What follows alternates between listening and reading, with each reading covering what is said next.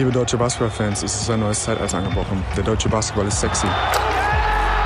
Dieses Team, dieses Schicksalsteam. Ich krieg direkt Gänsehaut. Ja, so.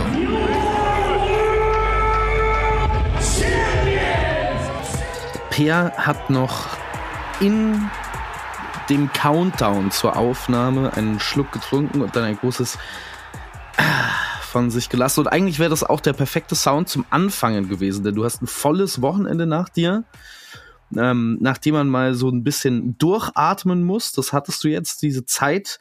Du warst beim Top 4, Per. Berichte uns. Also, äh, ich war beim Top 4, aber viel spektakulärer als das Top 4 war natürlich der Abend vor dem Top 4. Äh, wo sich ein elitärer Kreis an ehemaligen äh, Basketballern getroffen hat. Und ähm, das war schon spektakulär, muss ich sagen. Ich weiß nicht, ob du die Gesichter kennst. Ich weiß nicht, ob du in den, was weiß ich, 80er, 90er, frühen 2000er Jahre, ob du dich da mit dem äh, BBL-Basketball intensiv beschäftigt hast. Aber äh, wenn ja, dann äh, wäre das deine Veranstaltung gewesen. Wer war denn alles da? Also, Erzähl mal. Äh, um den Rahmen vielleicht mal, um das so zu erklären. Vielleicht habt ihr es mitbekommen. Ich glaube, es war ja ähm, war nicht so einfach, wenn man in der Basketball-Bubble, in der deutschen Basketball-Bubble ist, es nicht mitzubekommen. Es gab quasi ange, ja, hat ja Marco auch letzte Woche erzählt, was er am, antreiben möchte, eben diese Erinnerungskultur, Basketball zusammen irgendwie, dass man das wertgeschätzt wird, Leute, die nicht Nowitzki und Dennis Schröder und Detlef Schrempf heißen, wie auch immer. Ähm, und für mich jemand, der aus Hagen kommt und natürlich mein Vater war Co-Trainer, äh, also das sind so meine, also ich habe ihn wohl noch spielen sehen in der Ischlandhalle, aber dann als Co-Trainer in den, in den frühen 90ern, wo dann, ähm, ja, wir natürlich gegen Trier gespielt haben mit James Marsh oder wo wir gegen Ulm gespielt haben mit Jarvis Walker oder wie auch immer oder gegen Berlin, dann später mit Alexis und so weiter. Und von diesen ganzen Namen waren viele, viele da.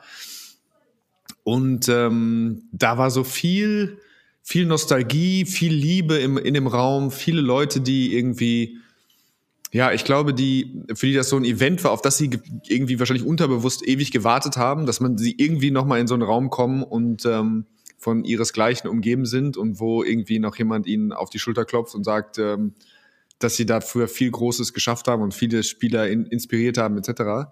Hm. Äh, und das war so. Also natürlich in der jungen Generation jetzt war John Bryant da, Daniel Bartel war da, ähm, dann war es, Heiko Schafazik war natürlich spektakulär, Tim Olbrecht war da ähm, und dann so, ja, keine Ahnung, für mich natürlich so, die ist das prägendste gewesen. Wie gesagt, äh, Wendell Alexis war da, äh, Hansi Gnad war da, Mike Koch war da, ähm, da vergisst man ja Derry Taylor. Also, also waren, wie gesagt, besagter James Marsh. Also es war viele so Gesichter, die ich schon eh auch manche mhm. von denen länger nicht mehr gesehen habe oder eben nur aus Kindesaugen Augen damals gesehen.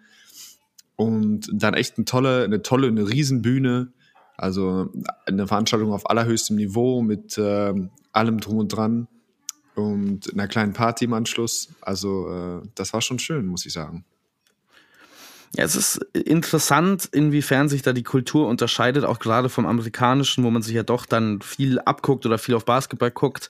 Ja, also für All-Star Weekends, jetzt weil es gerade wieder war, ich weiß, das ist jetzt gerade nicht sonderlich ähm, in hohen Ansehen, aber ich glaube, was schon ein cooler Teil ist, zumindest für die Spieler, ist dieses Verbinden der Generationen. Ne? Also ähm, da rennen dann ja auch immer die ganzen alten Granden mit rum und Shaquille O'Neal sitzt irgendwie da, Bill Russell war immer beim All-Star-Game, Larry Bird sieht man immer mal wieder. Und es ist ähm, tatsächlich eine spannende Angelegenheit, wie ich finde, weil man gefühlt ich als jemand, ich meine, wir sind nicht, wir sind alterstechnisch nicht weit auseinander, Per, aber Natürlich war deine Beschäftigung mit Basketball wahrscheinlich von einem äh, Kindheitsalter an eine sehr viel engere als meine. Und so eine richtig große Erinnerungskultur, das habt ihr ja letzte Woche, wie du gesagt hast, auch schon besprochen, gibt's tatsächlich, also mir zum Beispiel ist natürlich Wendell Alexis Name und zu einem Teil auch die Art und Weise, wie er gespielt hat. Aber wenn ich jetzt so nachmachen müsste oder beschreiben müsste, was war denn genau sein Game, mhm. ne? Wüsste ich gar nicht. Ich hätte, ich habe das Gefühl, da müsste ich tief in die Recherche gehen, um dir das sagen äh, zu können, wo es bei alten NBA-Spielern oder selbst bei, bei Fußballern von früher ja irgendwie normal ist, dass man weiß, wie ein Lothar Matthäus gespielt hat, auch wenn ich die nie selber habe spielen sehen, ähm, weil ich dafür auch zu jung bin. Ja, das ist das Gleiche. Das ist das Gleiche nicht nur beim Fußball, das ist das Gleiche auch beim, beim Basketball, wie gesagt, amerikanisiert. Also ich weiß, wie Pistol Pete Maravich gespielt hat oder ich kann mhm. mich auch schmunzeln darüber, wie Bob Cousy äh, manövriert hat mit seiner rechten Hand oder also wie auch immer, egal wie weit du zurückgehen möchtest. Ähm, das ist eben, wie gesagt, bei Deutschen äh, weniger der Fall. Ich kann dir sagen, es wurde quasi zum Intro nach dem Einlauf wurden einfach mal Szenen gespielt, ja, aus großen BBL-Spielen, aus diesen großen Pokalmomenten eben von diesen großen Akteuren. Ich hätte mir das stundenlang angucken können. Das waren viele Bilder, die ich, also wie gesagt, bis auf wenige, bis auf den Mietert Layup ähm, oder den Gary van Baden, weil ich jetzt Ulm Bezug habe, den kannte ich. Ähm, aber so krass, da bricht schon irgendwie so viel auf, weil man eben das gewohnt ist oder das nicht zu sehen. Wie gesagt, wenn du Finals guckst, jedes Jahr kommst du nicht umhin, dass wieder irgendwas eingespielt wird, der und der Spieler hat dann und dann das gemacht und du siehst irgendwie ein paar, das Matchup gab es schon mal 84 oder es gab schon mal, keine Ahnung, 95 und dann werden wieder Szenen ausgegraben und das ist einfach, bleibt einfach präsenter, das gibt es überhaupt nicht im deutschen Basketball. Und das war wirklich schön. Also das war sehr emotional unter äh, in, in, dem, in dem Raum, so gerade bei gerade wenn alte Szenen gezeigt wurden. Ja, Hansi Gnad, der junge, breite Hansi Gnad oder eben Alexis, der so. Da waren wirklich alle gleich. Alle waren aufgeregt, dass er da war. Ich glaube auch viele kannten den quasi nur als Gegenspieler. Ähm, mhm. Und den hat eine Aura umgeben. Das ist, äh, das kann ich mir vorstellen, dass das früher schon so war. Das habe ich da, da natürlich nicht so wahrgenommen. Und sie ist absolut intakt. Also alle sind wie 14-Jährige um ihn herum. Alle haben vorher gesagt, der Iceman kommt. Und der ist dann auch fresh gekleidet, ist so der entspannteste, also ist wie du dir ihn die wünschst. So, es ist einfach, das war gut. Das war sehr gut. Wendell Alexis. Also, er hatte so ein krasses, breites Kreuz, auch hatte so einen ewig langen, geraden Oberkörper und war einfach geschmeidig wie eine Katze. Hast du mit ihm auch persönlich sprechen können? Mich würde interessieren, was der jetzt macht. Äh, ich weiß nicht, was der macht. Ich habe mit kaum jemandem, also mit den Legenden, ich habe tatsächlich, das, das war so ein bisschen, was ich bereue, dadurch, dass ich so viele Leute aus meiner Zeit nicht äh, ewig nicht gesehen habe. Also wie gesagt, ein Tim, mit dem ich schon in Wuppertal oder mit zwölf das erste Mal gegen ihn regelmäßig gespielt habe, den haben die WBV-Auswahl durchlaufen, so den kannte ich, wie gesagt, den kann ich seit Kindestagen. So, den habe ich jetzt jahrelang nicht gesehen, seit wir in Ulm gespielt haben. Und so, und wie gesagt, Heiko ewig nicht gesehen, Heiko Schafazik. Ähm, da waren jetzt viele dabei, einfach mit denen ich mich sehr, sehr viel ähm, ja, unterhalten habe, auseinandergesetzt haben und dann eben ist das so ein bisschen hinuntergefallen. Also es war schon jetzt leider nicht so, dass so, also es gab es schon auch, dass so zwischen den Generationen auch zusammengesetzt wurde, aber es war schon eher so, ähm, dass man sich natürlich irgendwie mit denen erstmal unterhalten, mit denen man Bezug hatte. Aber ähm, ich kann dir nicht sagen, was Wendell Alexis macht, aber ich bin mir sicher, dass er sehr erfolgreich ist. Er hat einen sehr entspannten, äh, er hat, glaube ich, drei Kinder, äh, die haben alle interessante Sachen gemacht. Der eine ist in Financing und ist gerade in Shanghai. Äh, und also ich habe gehört, was seine Kids machen, aber ähm, ich weiß nicht, was der Iceman macht. Er hat in, in der Verwaltung eines Krankenhauses gearbeitet. Laut Wikipedia, diese Info ist allerdings auch schon ein paar Jahre alt. Da wäre ähm, ein Update. Gerne nehmen wir Updates entgegen hier bei der Abteilung Weltmeister, ähm, was Wendell Alexis denn heute so beruflich macht. Du warst ja aber nicht nur da wegen der Legenden, sondern auch wegen der Spieler, die sich aktuell zu Legenden entwickeln wollen. Ähm, mhm. Beim Pokal. Ähm, der FC Bayern Basketball, so ein bisschen, wie man es schon hat kommen sehen. Ähm, für uns ja, glaube ich, auch als klarer Favorit reingegangen in das Wochenende, setzt sich dann am Ende durch gegen Ulm. Ähm, du warst ja für die Spiele dann auch äh, vor Ort. Was hast du da beobachtet? Ähm, also vorweg ist es, glaube ich, das, was das, wenn ich was Negatives mitnehme, dann ist das das, dass das so ein bisschen, also der Worst Case ist, dass das ein Vorzeichen war auf das, was uns die nächsten Jahre ähm, bevorsteht. Äh, eine mhm. Bayern-Dominanz, ein Wettbewerb, wo du quasi ähm, ja mit zwei Spielen ähm, einen Titel gewinnen kannst, ein Wettbewerb, wo du immer das Gefühl hast, äh, jeder der vier anreisenden Teams ist in diesem Wettbewerb äh, und hat eine berechtigte Titelchance und hat wahrscheinlich auch ein paar T-Shirts dabei, die er bedruckt hat.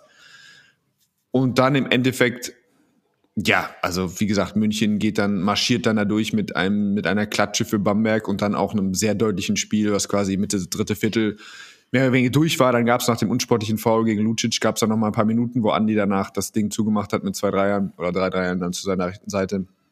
Aber so das ist erstmal das, was mir ein bisschen Sorgen bereitet, weil Alba ist äh, wirklich weit, weit äh, davon entfernt, ähm, auf Augenhöhe zu sein. Bamberg ist auch in einer anderen Phase ihrer, ihrer, ihrer, ihres Daseins, ihrer, ihrer Organisation. Und Ulm ist wird sie, glaube ich, schon, auch wenn alles perfekt läuft, wenn, ähm, wenn sie komplett sind, weil sie haben in der einen oder anderen, ähm, fehlt ihnen eben noch, ähm, ja, fehlt ihnen quasi ein Spieler und das wirkt sich noch ein bisschen in kürzeren Rotationen aus oder jüngeren Gener äh, Rotationen. Ähm, aber ist eigentlich keiner in der Nähe. Und das ist so, das war so das, was mich so, was so ein bisschen ernüchternd war erstmal. Ähm, ansonsten, ja, wie gesagt, München ist hat viel mit Erleichterung, glaube ich, zu tun, äh, den Titel zu feiern. Das ist, wo sie haben, wenn du mir vorher gesagt hast, wie feiern sie so einen Titel, äh, hätte ich gesagt, dass es etwas ruhiger zugeht. Ich glaube schon, die waren, das war wirklich wichtig. Das war wichtig für die Geschäftsstelle. Du hast viele Leute so im Umfeld gesehen, die, also für meine Verhältnisse gebührend, aber wenn du FC Bayern München bist, vielleicht äh, irgendwie ähm, bist du das schon gewohnt oder oder vielleicht eben auch nicht gewohnt, aus den letzten paar Jahren, aus der jüngsten Vergangenheit äh, so Titel einzufahren. War schon viel Freude. Und ähm, ansonsten sportlich, ja, wo fängst du da an? Ja, für mich ist sportlich bei München eben klar. Francisco, das war jetzt so das, was sich in den letzten Wochen angedeutet hat, wie wichtig er für die Bayern ist. Ist, ähm, glaube, im ersten Viertel steht es dann eben 18 zu 9 oder so und die Offense läuft nicht so richtig und dann spätestens, wenn Francisco reinkommt, verändert sich das, weil eben er der der Ausnahmekönner ist, der regelmäßig im Halbfeld Basketball da äh, für den FC Bayern München Würfe kreiert, Hauptsache äh, für sich selber oder eben direkte Vorlagen oder eben er kommt einfach nur in die Zone und zieht Fouls oder sorgt dafür, dass dann die Defensive rotieren muss. Ja, was für Wochen für Sylvain Francisco, ne? Also ich glaube, wir haben ja auch diesen großen Preview-Podcast gemacht vor der Saison mit Blick auf die Euroleague. Da haben wir die Bayern auch ausführlich besprochen ich glaube, so sehr hatten wir Francisco, also zumindest mir ging's so, nicht auf dem Zettel. Und die Entwicklung letzten Mal, ne, also Scott jetzt in den letzten fünf Spielen in der Euroleague irgendwie 16 Punkte im Schnitt bei guten Quoten, vor allen Dingen von außen, hat den Game Winner gegen Partisan, jetzt ist er der Game Winner gegen Ulm im Top 4 das ist so die Entwicklung. Ich habe bei vielen Spielern im Kader mit einer Entwicklung, mit einem Schritt nach vorne gerechnet. Mit so einem deutlichen hatte zumindest ich bei Sylvain Francisco nicht gerechnet, wenn ich Niemals. Für mich ist es fast so, dass die Rollen ein bisschen vertauscht sind mit ihm und Edwards. Mhm. Für mich war, war, wird das so sein, ähnliche Rolle, also dieses, dieser Scoring Punch, das 1 gegen 1, das äh, am Ende der Shot Clock was zu kreieren, im Halbfeld was zu kreieren. Und der eine ist konstant, Edwards wird der Konstante, so wie in der Vorbereitung. Und dann ist Francisco jemand, toll, wenn er das mal macht, aber auch nicht schlimm, wenn er es drei Spiele nicht macht. Und das ist für mich genau andersrum. Also sie sind wirklich abhängig von Francisco jetzt. Es ist derjenige, den sie brauchen. Ich war in der Halle gegen Alba Berlin im, äh, im, dem Euroleague-Spiel. Da war er der alles, also der alles verändernde Spieler. Äh, regelmäßig sind es diese Spurts, die München eben zurück in der Euroleague-Partie bringen oder, oder dafür sorgen, dass sie, äh, dass sie irgendwie sich einen Vorsprung rausspielen. Und Edwards ist jetzt eigentlich der, fast ein Afterthought, der, ja, wo man irgendwie mal anerkennt, wenn er da ist und mal ein gutes Spiel macht, aber jetzt so ja, also so nicht regelmäßig stattfindet. Und dass das von dem, also wenn du dir anguckst, wer die Spieler sind, woher sie herkommen, wie mit ihnen, wie über sie gesprochen wurde vor der Saison, ist das schon verrückt, dass sich das, äh, dass sich das umgekehrt hat. Hat im Prinzip das gleiche Scoring-Profil bei den Bayern in der Euroleague, was er letzte Saison bei Peristesi hatte. Ja. Also spielt äh, deutlich weniger Minuten, also hat acht Minuten mehr im Schnitt gespielt bei Peristeri, legt ähnliche Zahlen auf, bei ähnlicher Effizienz. Gut, aus dem Zweierbereich, da würde man sich wünschen, dass er noch ein bisschen besser abschließt. Gerade am Korb ist er keiner, der mit wahnsinnig hoher Effizienz abschließt. Aber abgesehen davon, ne, also ist das äh, schon Wahnsinn und nicht zu sehen gewesen. Und er ist auch noch nicht so alt, ne? Also 26 findet da gerade einige Dinge raus auf höchstem europäischen Niveau. Da haben die Bayern sich tatsächlich, wie ich finde, einen Spieler geholt, der da äh, ein echter Rohdiamant Kennen wir den Vertragsstatus als, als großer deutscher Basketball-Podcast? Ich bin bei Vertragsstati, wenn man so möchte, immer ganz schlecht. Okay, gut. Wir gehen Wir einfach mal davon aus, es ist kein. Einjahresvertrag. Also wir werden das gleich nachreichen. Oder es taucht in den Shownotes auf. Und Thomas Lindner hat es recherchiert. Bis Sommer 2025 ist er unter Vertrag bei den Bayern. Dann also glaube ich schon, dass das nächstes Jahr ein Stil ist. Also dass er deutlich über seines, wahrscheinlich, also klar performt er jetzt schon deutlich über seinem Vertrag. Ähm, und das wird er nächstes Jahr dann nochmal bestätigen. Der Blick auf den Finalgegner, den möchte ich noch kurz unternehmen. Ratio Ja. Ulm. Ähm, wir, äh, die Alba schlagen im Halbfinale, angeführt von Juan Núñez und äh, Pacom äh, Dadier, zwei super junge, Dadier, der ja in den letzten Wochen ebenfalls die Draft-Rankings nach oben schießt. Ich weiß gar nicht, hatten wir den mitbesprochen? In unseren französischen Nachwuchsspieler? Nee, nee, also der wir hatte einen recht ruhigen Saisonstart gehabt, so, also hat nicht, ist nicht so oft äh, aufs Feld gekommen und puh, also auch da, wenn du die Entwicklung da siehst, das ist, ähm, das ist Wahnsinn. Also auch im, im Halbfinale nicht so auffällig, dann gegen München hast du dann gesehen, ähm, wo die Reise hingehen könnte. Natürlich, man guckt auf die, die, auch den Dreier, den er schießt, wie konstant er schießt, er hat den Stepback, er hat, er hat keine Angst, alle möglichen Sachen zu machen. Aber es waren auch wirklich ein paar kleine Aktionen dabei, wo gerade was defensive Sachen angeht, wo ich, wo man davon ausgehen kann, dass er ähm, absolutes ähm, NBA-Niveau hat. Da waren ein paar Closeouts dabei, so, äh, so clever, nicht reagiert, seine Füße, wie, wie er seine Füße sliden kann, dann diszipliniert, an der Grundlinie nicht gefault, nicht reingeschlagen, äh, Sachen gelesen, oft gele siehst du ihm an, dass er weiß, auf der Weak Side, wer der Werfer ist, wer nicht, wer, wen er wie spielen muss. Ähm, wow, das ist, ähm, das ist schon wirklich verrückt, welches Niveau der jetzt auch jetzt schon wieder hat als 2005er. Und bei ihm ist eine Sache, wir haben öfter schon über den Gabriele Procida Award gesprochen für den frustrierendsten Spieler. Der eine Sache, die Gabriele Procida, habe ich das Gefühl, im Fundament nicht versteht ähm, oder selten zu verstehen scheint, seine Länge, dass er so unglaublich lang ist, das versteht äh, Dadier jetzt schon. Der versteht, wie lang er ist und wie, wie er das benutzen kann, um sich Vorteile am defensiven Ende rauszuspielen. Du hast es gerade schon erwähnt, er, er bewegt sich wahnsinnig gut, er, er, er beißt nicht und er hat eben den Luxus, nicht beißen zu müssen, weil er diese Länge hat. Weil selbst wenn er mal geschlagen wird mit einem halben Schritt, hat er die Länge, um wieder ähm, vor seinen Mann zu kommen, um einen Wurf dann tatsächlich noch zu challengen. Offensiv zeigt er auch vieles, ähm, fast mehr, als ich als ich dachte, ähm, hat ja auch in der Orange Academy seinen Dreier ähm, ziemlich gut geworfen. Ähm, war davor, als er aus Frankreich kam, ja eher ein sehr wackeliger Schütze.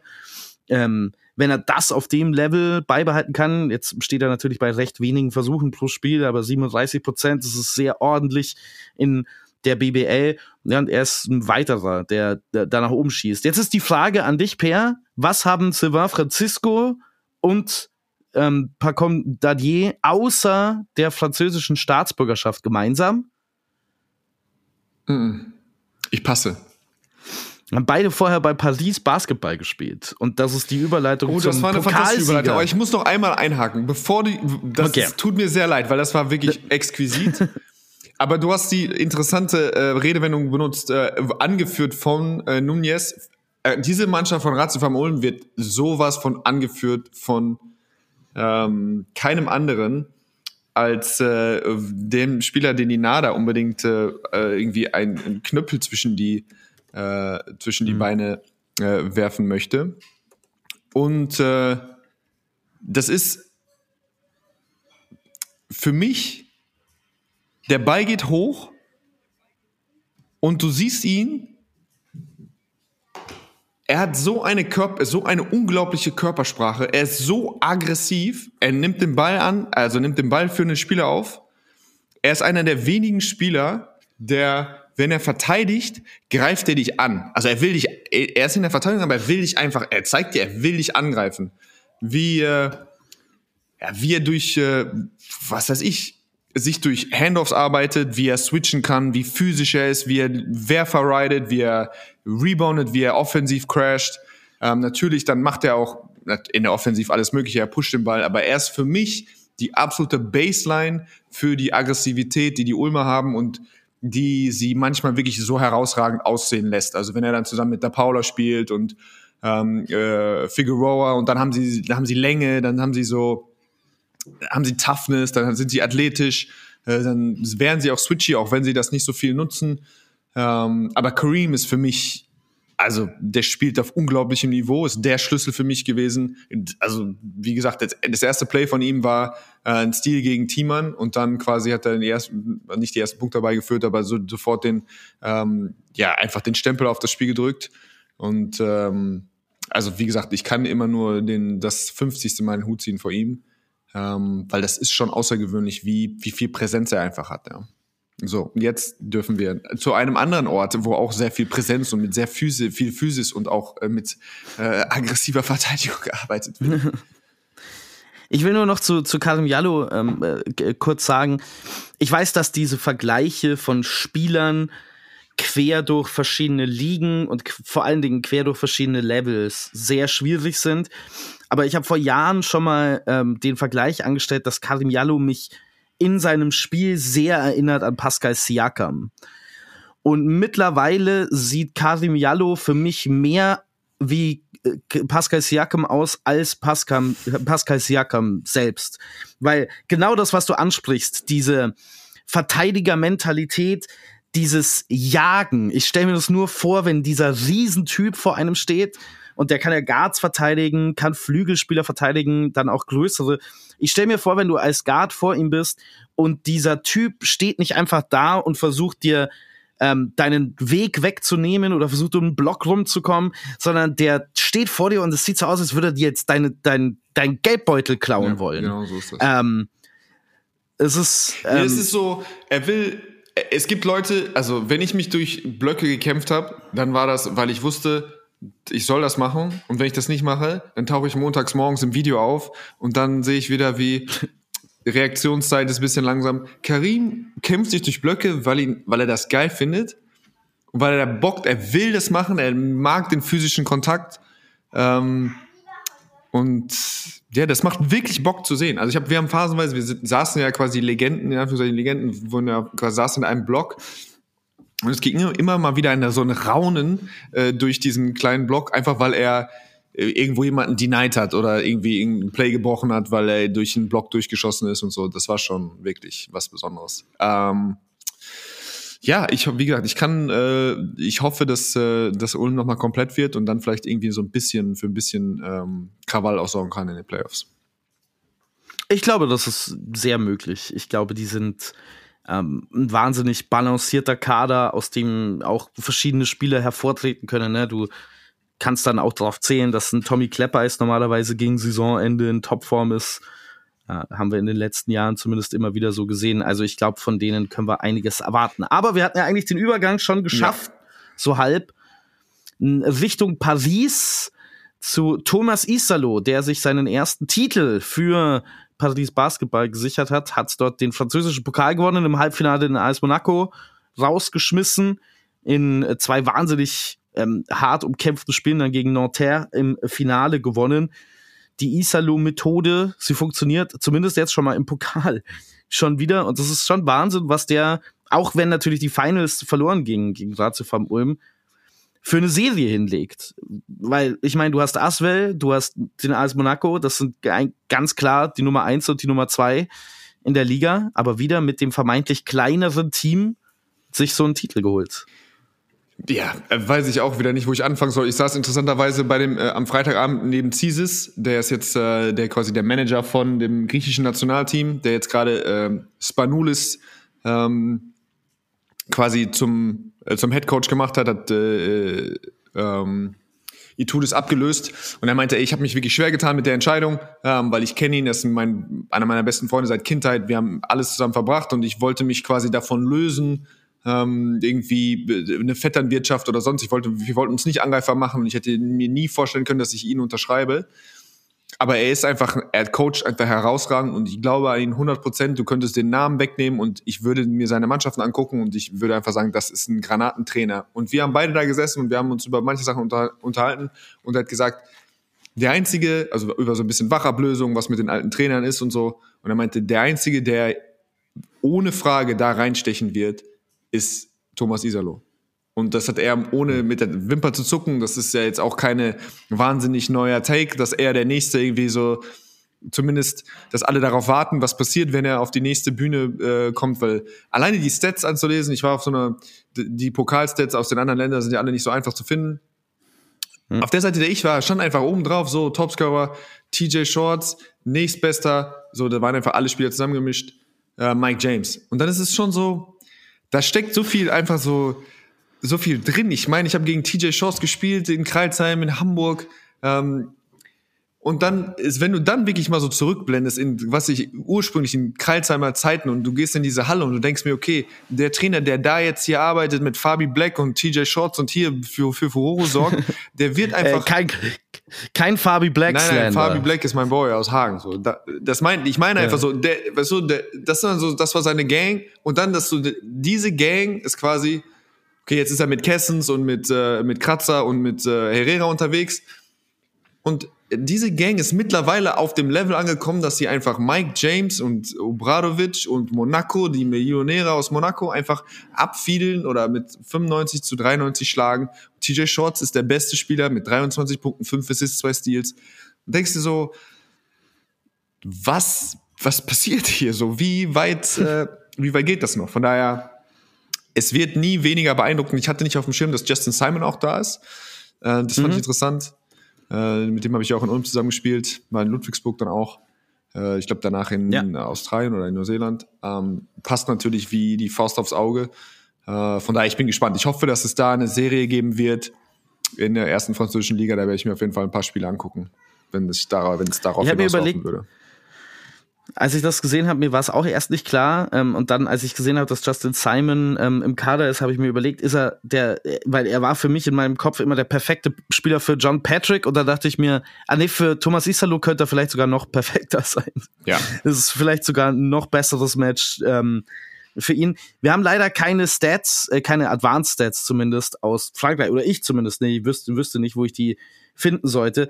Ich habe aber ein paar Sachen aus dem Eurocup mal mitgebracht, ähm, die einmal mehr Paris und Thomas Isalo zeigen. Jetzt kann man natürlich sagen, der Kader, weiß ich gar nicht, ob du da zustimmen würdest. Ich meine, der Kader besteht zu ähm, 50, 60 Prozent aus Spielern, die letztes Jahr die Champions League gewonnen haben mit Bonn. Mhm. Ähm, ist dann ergänzt eben durch solche Spieler wie Justin Simon, dann ist dann Michael Jantunen dabei, der wahnsinnig ähm, äh, hochleveliger Spieler ist. Ähm, übrigens auch, äh, das ist sehr interessant, das ist seit Jahren so bei Thomas Isalo Teams, ich weiß nicht genau, bei Eurobasket, bei dieser Übersichtsseite, steht Thomas Isalo immer noch als Spieler gelistet drin. Der steht da als Small Forward 41.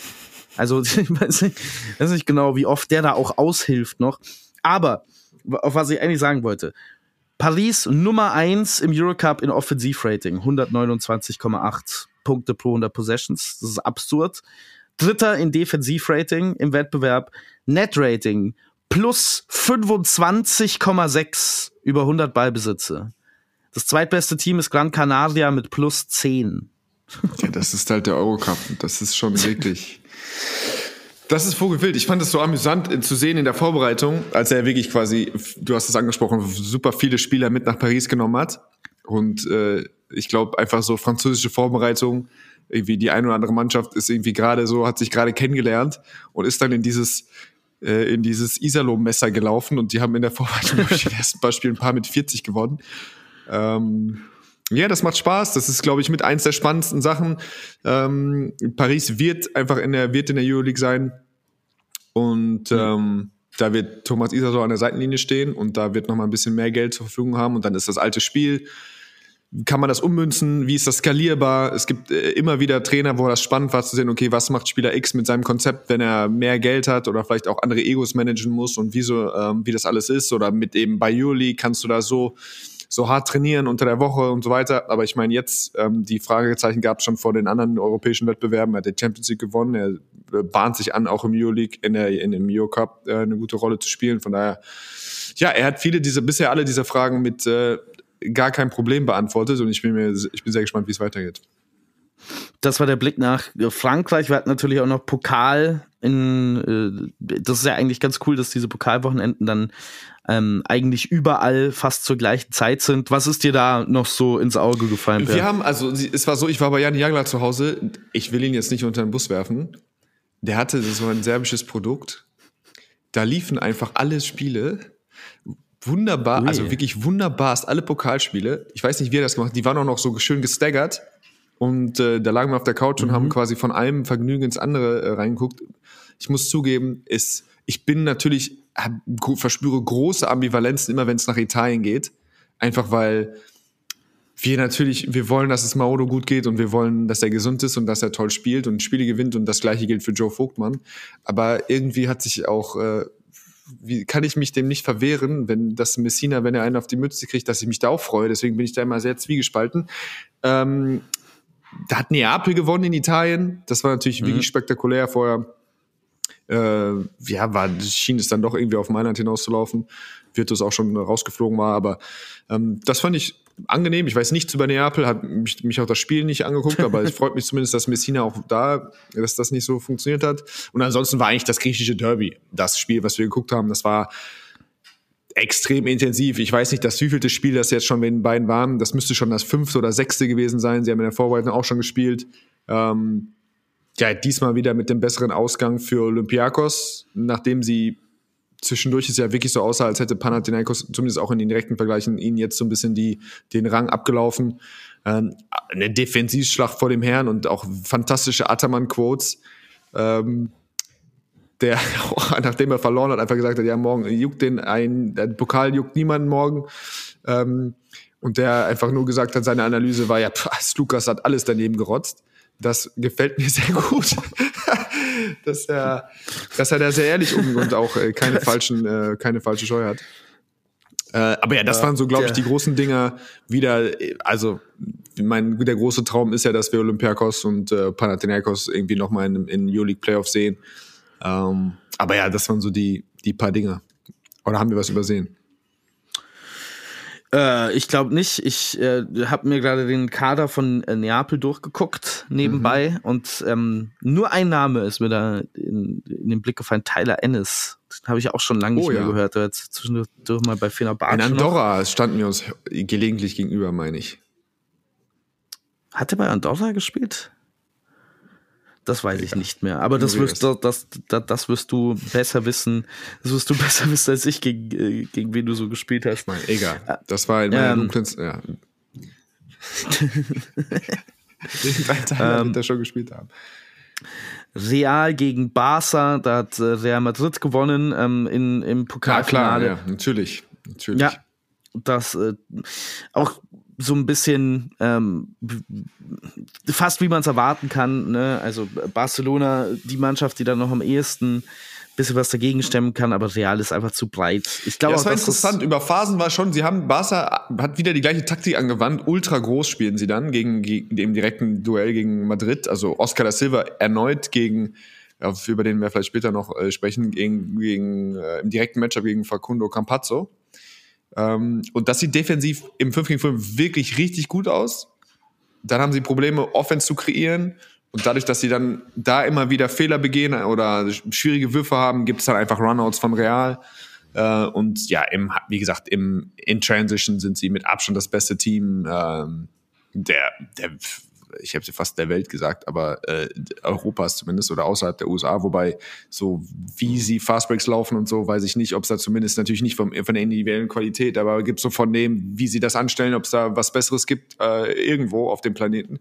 Ähm, Ja, Hesonia wieder stark, einfach so typischer, typische, äh, typischer Realsieg, aber ähm, ja, Barca glaubt eben, sie haben diese eine Idee, mit der sie was tun können, aber diesmal hat es wieder nicht gereicht.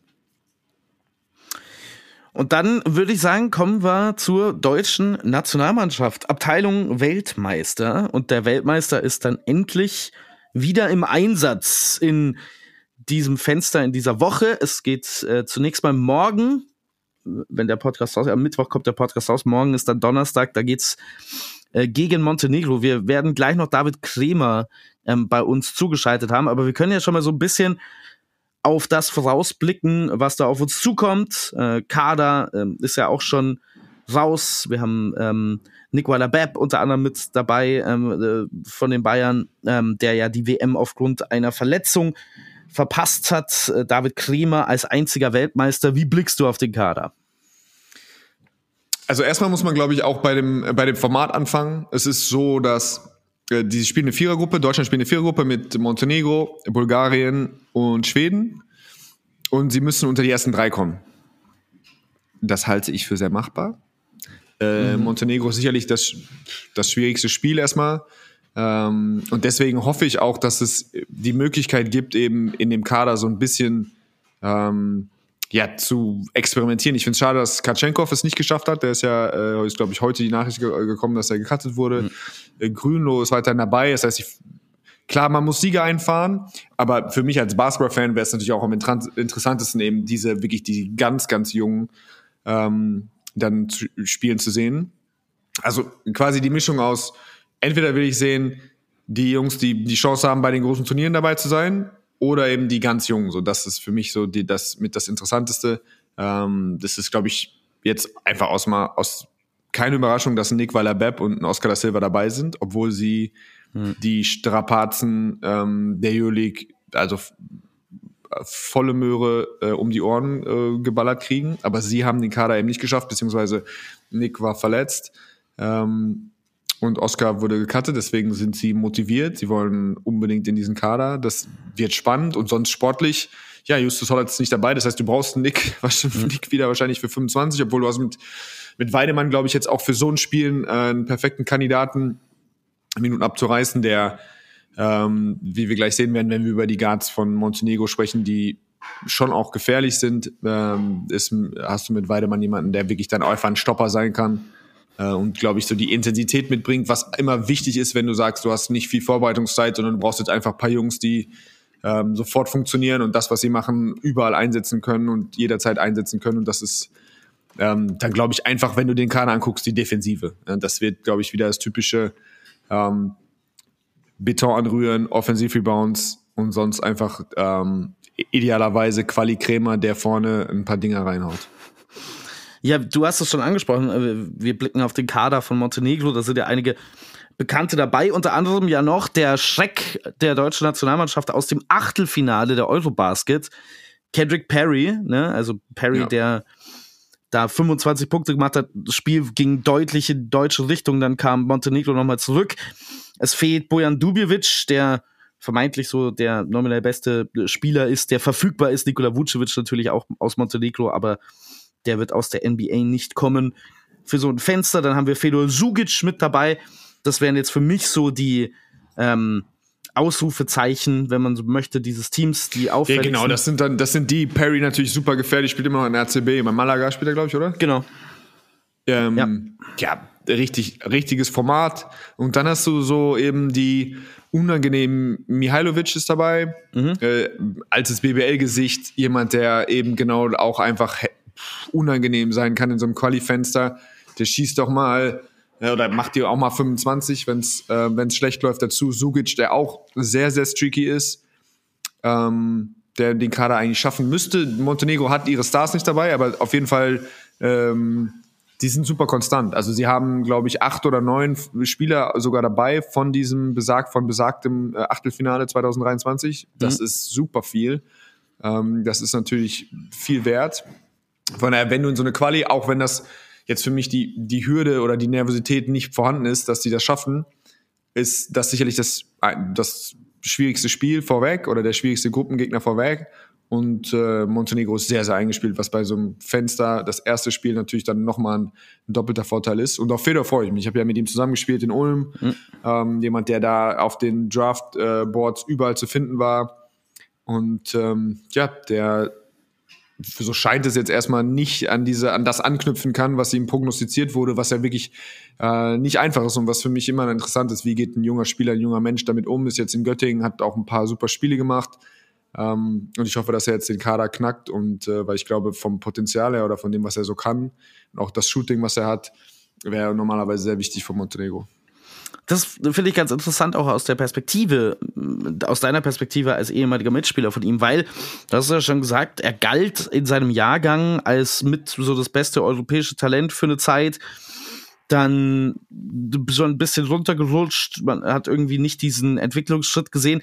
Ich hatte von außen immer das Gefühl, ich kenne ihn, ich habe noch nie mit ihm gesprochen, ich hatte von außen immer das Gefühl, dass es ein wahnsinniges Mentalitätsding mit ihm ist, dass wenn er on ist oder wenn er Vertrauen hat, dass er dann auch wirklich ein wahnsinnig talentierter Spiel oder sein Talent auch aufs, aufs Parkett bekommt. Ist das deine Analyse oder was würdest du sagen?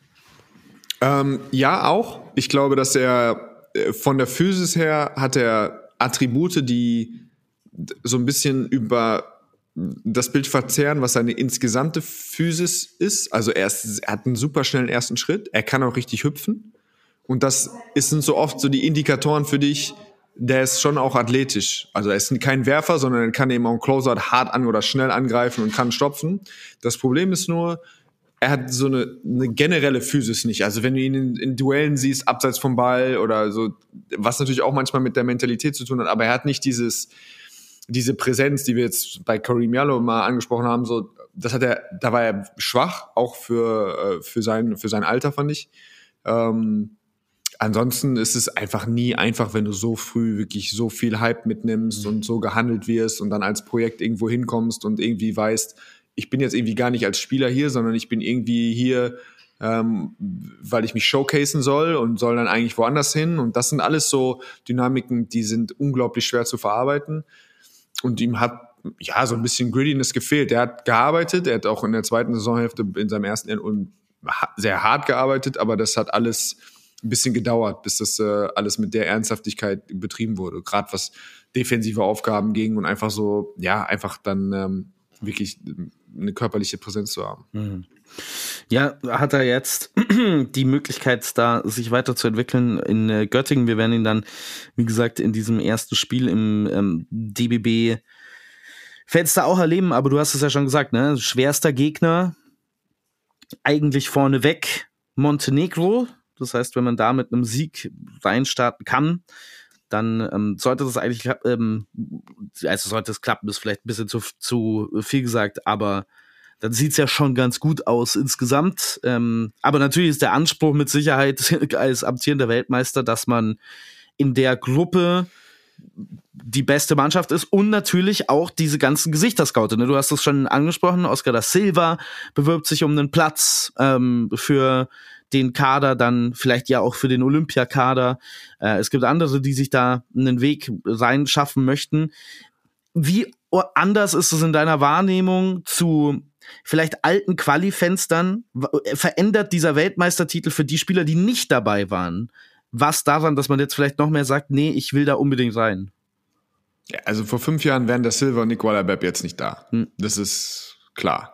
Ähm, bei den anderen, bei den Jungen oder bei der zweiten Reihe, die wären alle da. Das war schon auch immer, ähm, das waren Rollen, die schon auch ausgefüllt wurden von Spielern, die sich immer wieder hingestellt haben, wohl wissend, dass es für sie am Ende des Kaders nicht oder fürs Turnier nicht reicht. Aber wie gesagt, die zwei, ähm, da weißt du, okay, jetzt geht's um, jetzt geht's richtig um was, ja, für die beiden. Ähm,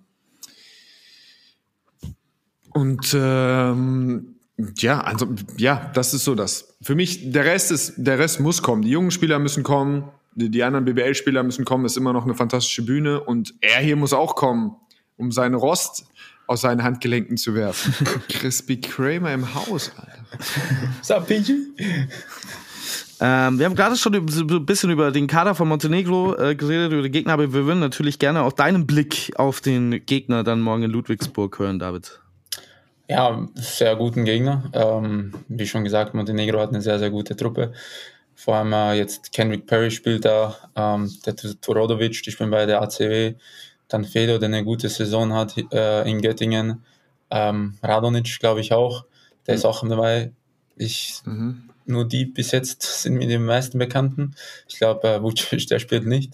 Ähm, aber ja, eine sehr, sehr gute Truppe muss man äh, sehr respektieren und äh, einfach mit vollem Fokus reingehen der, äh, also wir haben, ähm, du hast es ja schon erwähnt, also gerade Kendrick Perry, an den erinnert man sich natürlich noch ähm, ja. aus dem Eurobasket Achtelfinale. Bojan Dubjevic damals ja auch sehr stark, äh, jetzt äh, nicht mit dabei. Wenn man auf die Gruppe guckt, und ich weiß, das ist für Spieler immer ein bisschen äh, schwierig, ähm, dieser Blick dann auf so einen, so, auf diesen Gesamtüberblick und sich nicht zu fokussieren auf das nächste Spiel. Aber wenn man auf die Gruppe insgesamt guckt, dann muss man schon sagen, ne, Montenegro, der beste Gegner nominell von den dreien, wenn man das Spiel gewinnt, dann steht man schon sehr gut da, oder? Ja, auf jeden Fall, aber man muss, man darf keinen Gegner unterscheiden. Das ist halt, die Fenster sind immer äh, immer gefährlich, weil du, weil du nur drei Tage Vorbereitung hast, ist immer schwer. Du hast, die kommen Jungs von äh, überall und dann äh, schauen, dass du diesen Rhythmus findest. Ähm, deswegen so für uns, ich glaube, der erste Test ist sehr gut gegen Montenegro. Ähm, es ist wichtig, einfach den Heimsieg, Heimsieg zu holen. Ähm, und dann demnächst ähm, ja, müssen wir nach Sofia gehen und auch schauen, dass wir den Sieg holen. Aber Crispy, mal einmal vorne angefangen. Bitte. Wie geht's dir in Spanien? Mir geht's gut. Ähm, ist, ich bin sehr zufrieden da, aber ähm, man braucht noch ein bisschen am Anfang, um mich einzuwöhnen. Ist halt komplett anders, neue Liga, ähm, andere Teams, ähm, wird anders auch gespielt. Und ja, es ist. Ähm, was, wird so, was ist anders, findest du? So die, die, wie waren die ersten Eindrücke? Was war. Ganz ehrlich, die, Quali die Qualität und wie schnell, es, wie schnell gespielt wird. Also, es wird viel schneller gespielt und die Qualität ist höher. Ähm, Deutschland ist halt sehr physisch und langsamer und Spanisch ist einfach enorm, enorm schnell. Ähm, ist halt. Ähm, ja, es, und das eine, das auch, was was, was mir aufgefallen ist, ist halt, du hast zwölf Spieler, die einfach alle dir 20 geben können, weißt du, das ist das. Ähm, äh, hier in Deutschland so hast du halt deine sieben Spieler, deine acht Spieler bei den meisten Teams dann so die meisten so 10, 11, 12 der Mann ist halt okay. Aber in Spanien du hast 10, 11, 12 und die alle können die einfach, die können Game Changer sein, können das Spiel verändern, die können einen Moment haben und einfach die Qualität ist einfach, äh, muss ich sagen, schon viel höher. Was waren so die besondersten Spiele für dich in, in Real, in Barcelona oder gab es irgendwas, wo du dachtest, so, uff, jetzt bin ich in der ACB angekommen? Um, ähm, Ola? nee, also natürlich meine, das meine ich glaube, besonderen Spiele waren natürlich daheim gegen Real Madrid, beide gegen Barcelona, dann gegen Baskonia. Gegen Baskonia. Ähm, ja, aber alleine schon, weißt du, du hast die ersten Spiele schon gegen ähm, in Bilbao gespielt, dann hast du in, ähm, Bas äh, in Juventud und ja, es ist echt geil einfach, weißt du, du hast solche, du bist so, spielst gegen Teams einfach, Valencia auch, du spielst gegen solche Top-Teams ähm, und ja, du hast, glaube ich, 13 europäische Teams in ACB ähm, und ich glaube, alle könnten europäisch spielen. Ähm, seit, ja, es, äh, was echt Besonderes, muss ich sagen, freut mich echt dabei zu sein. Und ja, ist für mich einfach eine neue Challenge. Also ist, ich bin noch immer auf dem Weg, besser zu werden, viel zu lernen. Ich bin noch nicht da, wo ich sein will. Ähm, ah ja, das, äh, das macht es spannend. Äh, wir brauchen Buckets von dir bei, in den Fenstern, das weißt du, ne? Was macht dein Handgelenk? Was lese ich da? 28,5% von dem Bro, das meine mein ich. Wurf, Wurf ist hapert richtig gerade.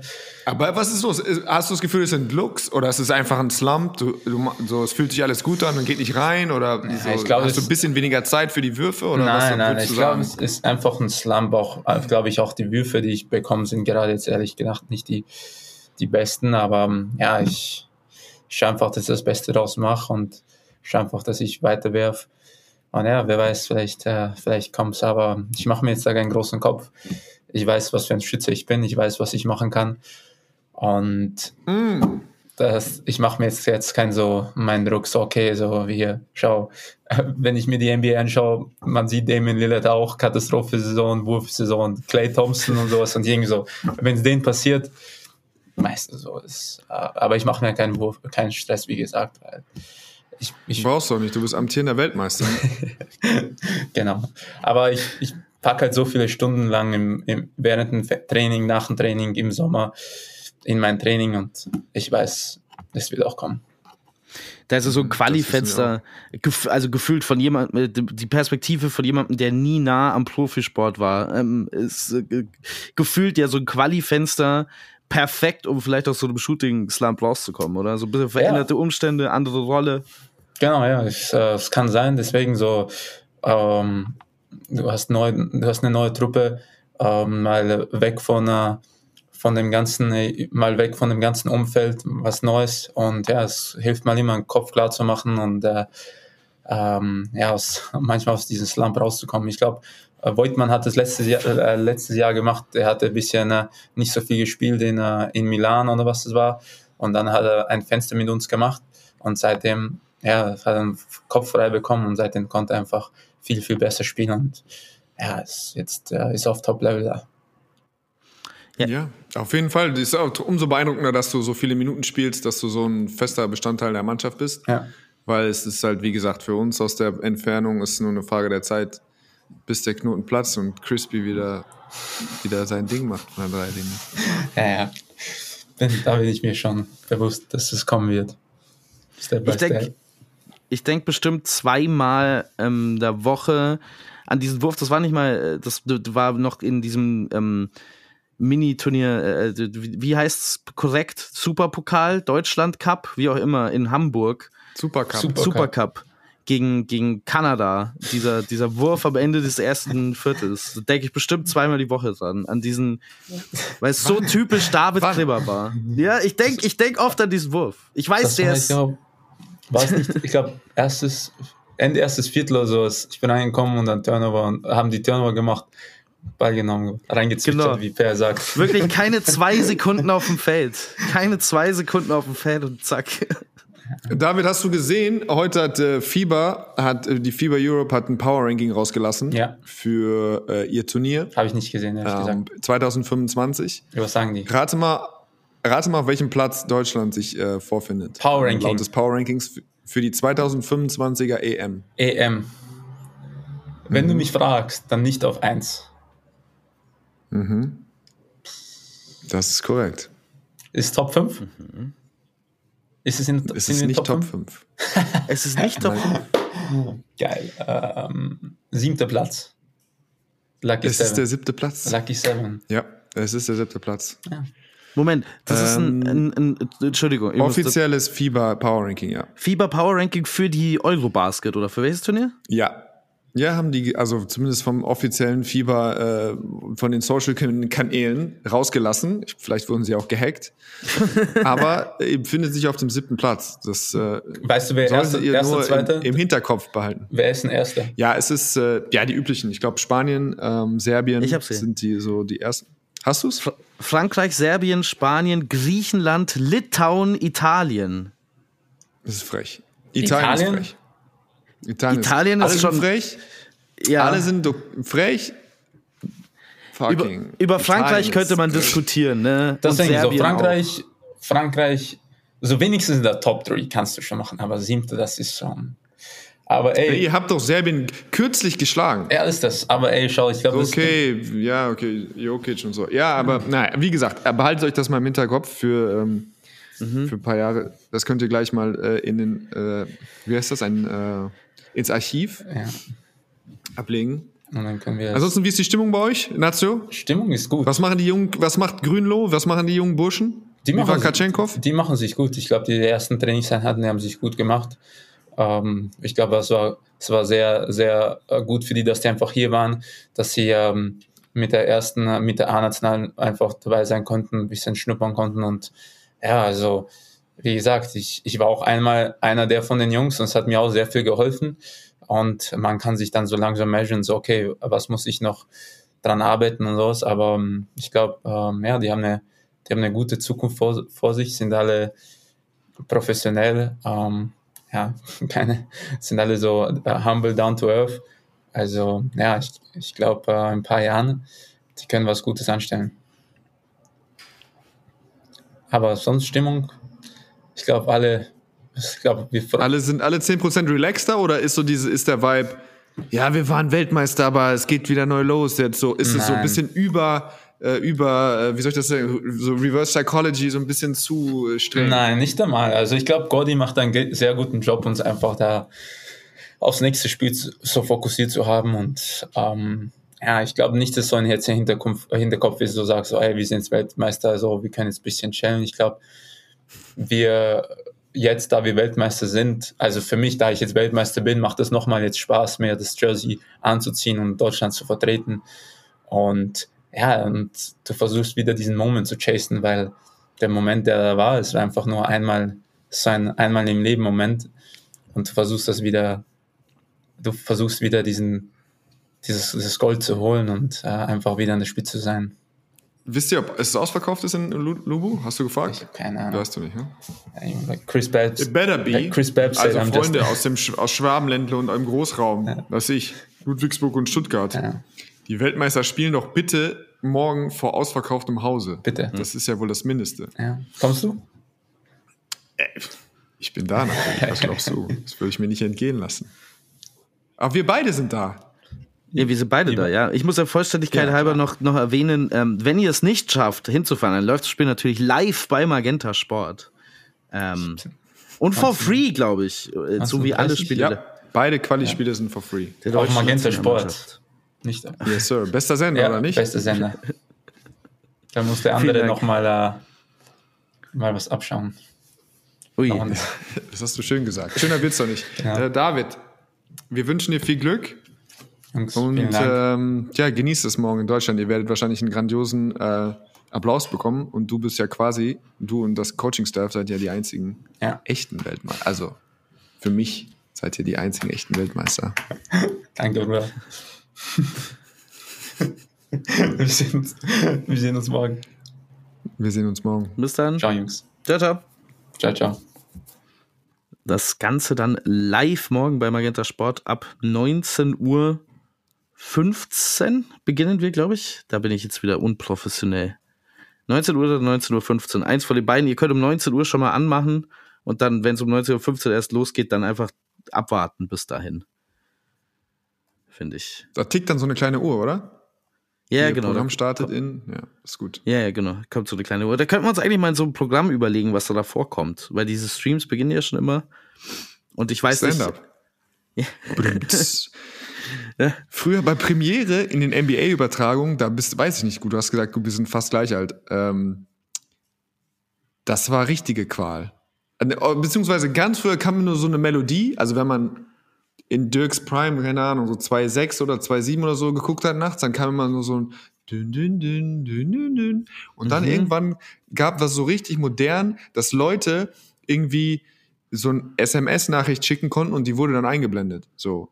Dann kam halt so, Stimmt, ich erinnere mich. keine, irgendwie Robert S. aus, aus B sagt, ho, ho, ho, ähm, keine Ahnung. Anton Jameson sah aber in der Defense auch schon mal frischer aus. So, die, da Oh, brauchen ja. die Mavs ein Upgrade, wenn sie den Titel holen wollen. Sowas kam dann. Aha, ja, ich erinnere mich noch. Das haben wir gar nicht, so Einblendungen während der Live-Übertragung. Es gibt einen anderen Sender, für den ich auch noch arbeite, da gibt es das manchmal, dass man dann so Sachen einblendet. Ich sag mal so, es ist jetzt selten was ähm, hilfreich ist. Ja, das war schon Qual. Boah, so richtig die West, wenn du die, so die San Antonio Dallas Duelle dir um die Ohren geschlagen hast, so und die die Halbzeit dann so um pff, was war das dann? Die sie ging das Spiel ging 3:45 Uhr los. Ja, ja, ist dann Halbzeit um halb sechs. Boah, so, Ja. Es war nicht einfach. Ja, ist tough, ist tough. Es war nicht einfach, aber wir haben es, äh, wir haben es erlebt. Basti. Es ist sch- schon tough, vorm Fernseher zu sitzen und Basketball zu gucken. Aber ähm, auch die lieben Hörer von Abteilung Weltmeister haben das dann für heute wieder in der Audioform geschafft, morgen dann wieder in der Videoform und ähm, dann sind hoffentlich alle dabei, entweder in der Halle oder dann vor ihren Empfangsgeräten beim Spiel Deutschland gegen Montenegro zum Auftakt der Eurobasket Quali. Und das äh, zweite Spiel, da geht es dann weiter nach äh, Sofia, nach Bulgarien. Das ist dann am Sonntag um 16 Uhr, 15.45 Uhr geht es da bereits los bei uns. Hast du noch was, Per? Nix. Nix. Ich hätte, ich bin ja schon spät dran. Ich hätte nur so als, als raus, wir haben, sind ja einmal kurz über das All-Star-Game der Amis geflogen. Und den einzigen interessanten Gedanken dazu habe ich, ich glaube, das kam auch von Spielerseite, die gesagt haben, sie würden es interessant finden, ein 1 gegen 1 Turnier daraus zu machen. Mhm. Deine Initial, also ich kann jetzt dazu sagen, ich habe das gerade schon mal erzählt, für mich ist es, wäre es vielleicht auch wieder nur zwei, drei Jahre, aber das hätte für mich schon einen Reiz. Du hättest die üblichen Verdächtigen, die immer noch, die könnte es nicht weniger interessieren, also im Jokic im 1 gegen 1 würde einfach trotzdem einfach fünf Hochshots ge- werfen und dann wäre es vorbei. Aber so, da ist was Schönes dabei. So, ich war noch nie in einem 1 gegen 1 Spiel, wo es nicht competitive wurde. Wo nicht irgendwie, ja, am Anfang macht man ein bisschen hahaha, hihi, haha und dann wird es trotzdem ernst. Und also ein Showdown für, sagen wir mal, wir schreiben 5 Millionen Dollar aus und wir machen so ein bisschen King of the Court. Ich glaube, vorgeschlagen war drei Dribblings, kein Offensivrebound. Ui. Ist nicht schlecht. Mhm. So, das wäre sehr kurzweilig. Das würd ich, würdest du dir das reinziehen? Ab dem Final Four. Na, Duell ist. Oh, sag. Ich würde es mir auf jeden Fall reinziehen. Ich bin mir aber nicht sicher, ob es gut wäre. Ähm, ich würde dem Ganzen eine Chance geben, ja. Ich weiß halt nicht, ob dann wirklich Stars kommen. Ich glaube, dass bei einem 1 gegen 1 Turnier die Verletz Verletzungsgefahr wahnsinnig hoch ist im Vergleich zu diesen Skill-Competitions oder so, ne, wo man irgendwie gegen, ähm, gegen irgendwelche Hindernisse dribbelt. Ich weiß nicht, ob die Teams da so cool damit sind. Ähm, das kann ja doch mal passieren, dass du bei irgendwem auf dem Fuß landest oder so und wenn sich dann Kevin Durant verletzt beim 1 gegen 1 Turnier im All-Star-Game und die, den Rest der Saison ausfällt, ist halt eine Vollkatastrophe für die Liga. Ich glaube, davon scheut man vielleicht so ein bisschen zurück. Ich, Weißt du, was das Gute ist beim 1 gegen 1 aber? Wenn im scheiß Spiel, wo das 210 zu 80, 180 ausgeht, weiß das Kevin Durant vorher und das Spiel ist so langsam und kacke, dass er das immer weiß, dass er sich nicht verletzen möchte. Wenn er aber im 1 gegen 1 drei Buckets ins Gesicht geschmissen wird und er weiß, dass das morgen überall zu sehen sein wird, wenn, keine Ahnung, Halliburton ihn jetzt äh, sweept, dann vergisst er das. Und dann wird er kurz sauer und dann spielt, dann vergisst er das und dann spielt er hart. Ja, möglicherweise. Ich frage mich halt, ob man dann überhaupt das Commitment von den Stars bekommt oder ob wir dann äh, das große Kia 1 gegen 1 Turnier. Hier ist Mac McClung gegen Bol Bol. Ich würde mir Mac McClung gegen Bol Bol mit zwei Dribblings und ohne Offensivbahn auch reinziehen. Aber ja, wahrscheinlich, aber für mich wäre es dann der einzige, so Camp LeBron wäre wahrscheinlich nicht glücklich darüber. So, weil das wieder was ist, da müssen wir wieder, keine Ahnung, da müssen wir vielleicht wieder irgendjemanden dazu zwingen, Videomaterial zu löschen. Aber also, wenn man, wenn es irgendwie zu retten ist, dann ist das zumindest mal so ein Ausflug wert. Mach das, versuch's mal zwei Jahre. Ja, ich sag auch, dass man mal zwei Jahre. Ich sag bin auch, dafür. Diese, diese Video, was war das, wo die so krass gezockt haben, wo Kobe noch dabei war, wo du quasi ein Sommer, das müsste vielleicht auch 12 oder 16 gewesen sein, wo so jeden Tag aus dem, aus dem Camp, aus dem äh, amerikanischen Basketballcamp, so vor dem großen Mhm. Turnier einfach so eins gegen eins Bilder geleakt und das habe ich aufgefressen. Das war, also, das war wunderbar anzusehen. Ja. Ja. Ich meine, man sollte es ausprobieren. Booker gegen Luca, Booker gegen Luca Ui, und das 5 wär Millionen nice. Dollar im Finale. Das wäre nice. Aber da hat Booker keine Chance. ich, ich, ich bin jetzt schon in den Predictions. Es ist, ähm, es ist super spannend. Es wäre bestimmt cool. Ich glaube halt nur, dass du nicht die Stars dazu bekommst, Ja, das okay. zu machen. Okay, okay. Weil die Stars, die haben ja gar, gar keinen Bock mehr auf irgendwas. Ne? Also jetzt Jane Brown hat sich. Aber da könntest du ja auch zum Beispiel Incentives ist ja einfacher, weil du nicht irgendwie zwölf Leute bezahlen musst, sondern kannst du eben einem sagen, selbst, selbst wenn du, selbst wenn du für mich die fünf größten rausstreichst. Anthony Edwards ist auf jeden Fall am Start. So, du findest schon ein paar Leute, die am Start sind und dann kriegt halt der Gewinner fünf Millionen Dollar. Und dann sagst du einfach, Matchups sind, wer die meisten Votes hat, ist an eins gesetzt, wer die wenigsten Votes hat, ist der Letzte und dann spielt eins gegen den Letzten und so gehen wir in so einen Modus rein. Ich würde es mir auf jeden Fall reinziehen. Ich kann mir nur, wie gesagt, nicht vorstellen, dass die Stars äh, sich committen würden. Ähm, ich ich, ich sehe es also nach den letzten paar Jahren ähm, und wie es in diesen Skills Auch nicht mit Peer Pressure. Auch nicht mit Peer Pressure. aber die Peer Pressure existiert ja eigentlich für das Spiel auch. Ne? Wir hören jetzt seit zehn Jahren jedes Jahr von allen, inklusive den amtierenden Spielern in der NBA, Profis, aktive Profis in der NBA. Das Spiel ist scheiße, es gibt keine Intensität. Wieso macht ihr nichts? Wieso habt ihr keinen Stolz? Und es ändert ja nichts. Also es ändert ja nichts für die Spieler, die dann da auf dem Feld sind. Es ist völlig. Aber du bist greifbarer. Im 1 gegen 1 bist du einfach, das ist was anderes.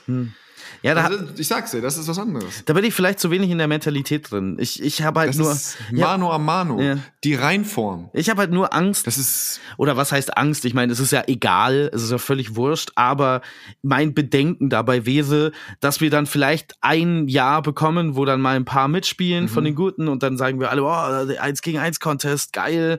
Und dann ist es im nächsten Jahr The Professor gegen gegen Ich sag's dir, ich sag's dir, guck mal, 5 Millionen Dollar schaffst du immer noch ein paar Leute zu kriegen. Und selbst wenn es so die zweite Reihe ist für mich, immer noch besser als was immer wir da gerade nicht gesehen haben, weil es nicht gesehen hat, auch wenn ESPN, glaube ich, ge- irgendwie gesagt hat, ihr Viewership war 14% ab und es war ein super Erfolg, tolle, so, also wie gesagt, versucht etwas. Also ich das wäre von unserer Seite, das wäre ein Vorschlag. Wir würden es zumindest, natürlich ist es nicht unser Vorschlag, aber ich würde es begrüßen. Was, was Du, hast tatsächlich, dann, du ich bist der große deutsche Mahner, du sagst, wie können wir das umsetzen und so und Versicherung und so. Ja, du lässt dich gar nicht da rein, so ein bisschen Excitement aufzubauen, ist okay. Du spielst halt deine Rolle, souverän. ähm, ist das meine Rolle, der deutsche Mahner? Bin ich als der bekannt? Der klassisch deutsche Mahner, Sebastian Ulrich. Ähm, was, was ich noch anmerken möchte, ich habe ja das, äh, die große Ehre gehabt, das, die Rising Stars Competition zu kommentieren. Und was da tatsächlich Hm. Ach, gut du hast das kommentiert sogar. Ich habe das kommentiert, ja. schön. Ähm, was da gut funktioniert hat, war das Team, ich glaube Jalen Rose oder so hat gewonnen ähm, und das Team mit Wembanyama und Kulibali und so weiter und so fort hat aber verloren gegen die G-League Guys und das war ein komplett Hm. anderes Basketballspiel als der ganze Rest von dem Event, weil die G-League Guys sind da rausgekommen und haben gesagt, nee, nee, nix hier mit Victor Wembanyama und Starzeit, die, wir spielen jetzt hier Defense. Und man hat so gesehen, wie, wie das andere Team so ein bisschen geschockt davon war. Und ich habe mir überlegt, ob das nicht funktionieren würde, zu sagen, wir machen ein All-Star-Team, ähm, amerikanische NBA All-Star-Team und dann fliegen wir ein Euroleague-Team ein. Und dann lassen wir die gegeneinander spielen. Und ich verspreche dir, wenn dann da irgendwie Real Madrid antritt oder wer auch immer, die machen ein bisschen mehr Dampf als die NBA-Spieler gegeneinander. Da- Das halte ich für völlig albern. Ja. Völlig alberner Vorschlag.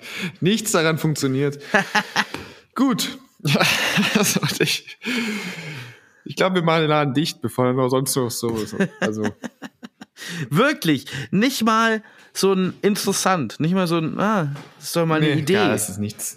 Nee, Das das, ist ist nichts. wirklich Okay. nichts. das nicht. Das ist nichts. Also, Okay. Ulrich, wir sehen uns morgen Jo, bis dann.